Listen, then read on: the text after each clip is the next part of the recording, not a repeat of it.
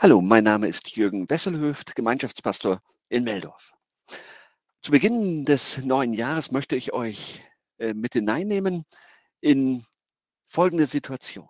Jesus hatte seine Jünger beauftragt, in alle Welt hinauszugehen und das Evangelium weiterzusagen.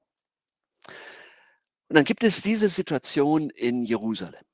Petrus und die anderen Apostel haben den Auftrag von Jesus bekommen, ihrem auferstandenen Herrn in der Kraft des Heiligen Geistes seine Zeugen zu sein.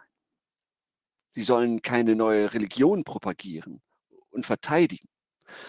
Sie sollen die Worte des Lebens den Menschen weitersagen. Sie sollen keine neuen christlichen Gesetze dem Volk auferlegen, sondern die Freiheit von Sünde und Tod verkünden. Und natürlich gab es sofort eine Reaktion auf die Verkündigung des Evangeliums. Es wird beschrieben, dass die hohen Priester und Sadduzäer richtig eifersüchtig sind. Denn es geschehen bei der Verkündigung viele Zeichen und Wunder. Und die Menschen bleiben interessiert stehen. Und da macht sich natürlich Neid breit. Ein heimlicher Kampf beginnt zwischen zwei Systemen. Auf der einen Seite ist ein erstarrtes und sich selbst bestätigendes System und auf der anderen die frohmachende Botschaft der Auferstehung Jesu vom Tode. Und die Folgen kommen unmittelbar. Die Apostel werden kurzerhand in den Knast gesteckt.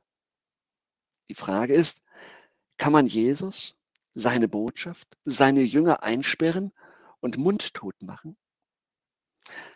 Einsperren ja, aber mundtot machen? Nein. Aber so ganz stimmt das auch nicht mit dem Einsperren der Apostel.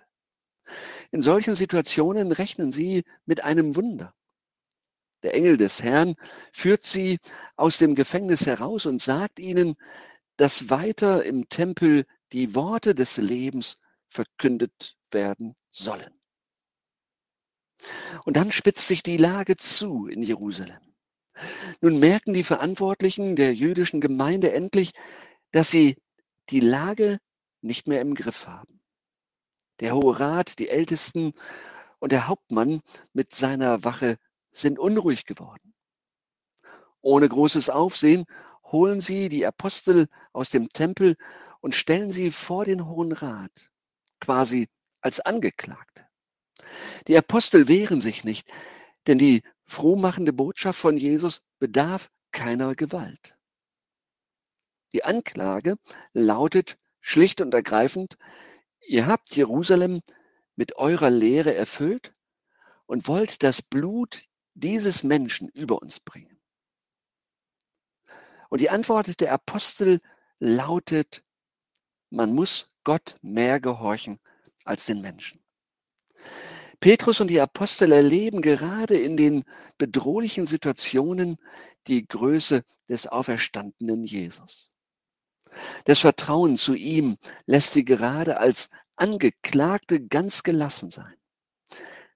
Sie erleben, dass weder weltliche noch religiöse Gesetze die Botschaft des Evangeliums hindern können. Sie erleben die Kraft des Heiligen Geistes, nach der wir uns heute auch so sehr sehnen. Auch wir sind eingeladen, so die Kraft des Heiligen Geistes zu erfahren. Im Bekenntnis zu Jesus, aber auch in anderen Bereichen des Lebens. Hermann Traub hat es mal so formuliert. Man muss sich nicht jedem Modetrend unterwerfen, den irgendein Geschäftemacher sich ausgedacht hat. Gott sei Dank man muss nicht. Man muss sich nicht jeder Meinung anschließen, die irgendein Meinungsmacher sich ausgedacht hat. Gott sei Dank, man muss nicht. Man muss sich nicht jeder Lebenshaltung aneignen, die irgendeine Mehrheit sich angewöhnt hat. Gott sei Dank, man muss nicht. Man muss sich nicht jeder Einladung verweigern, die der einzig lebende Gott uns überbracht hat. Gott sei Dank, man muss nicht.